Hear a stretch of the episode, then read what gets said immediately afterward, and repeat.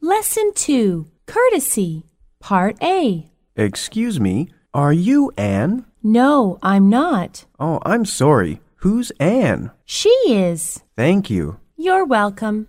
Part A Excuse me, are you Anne?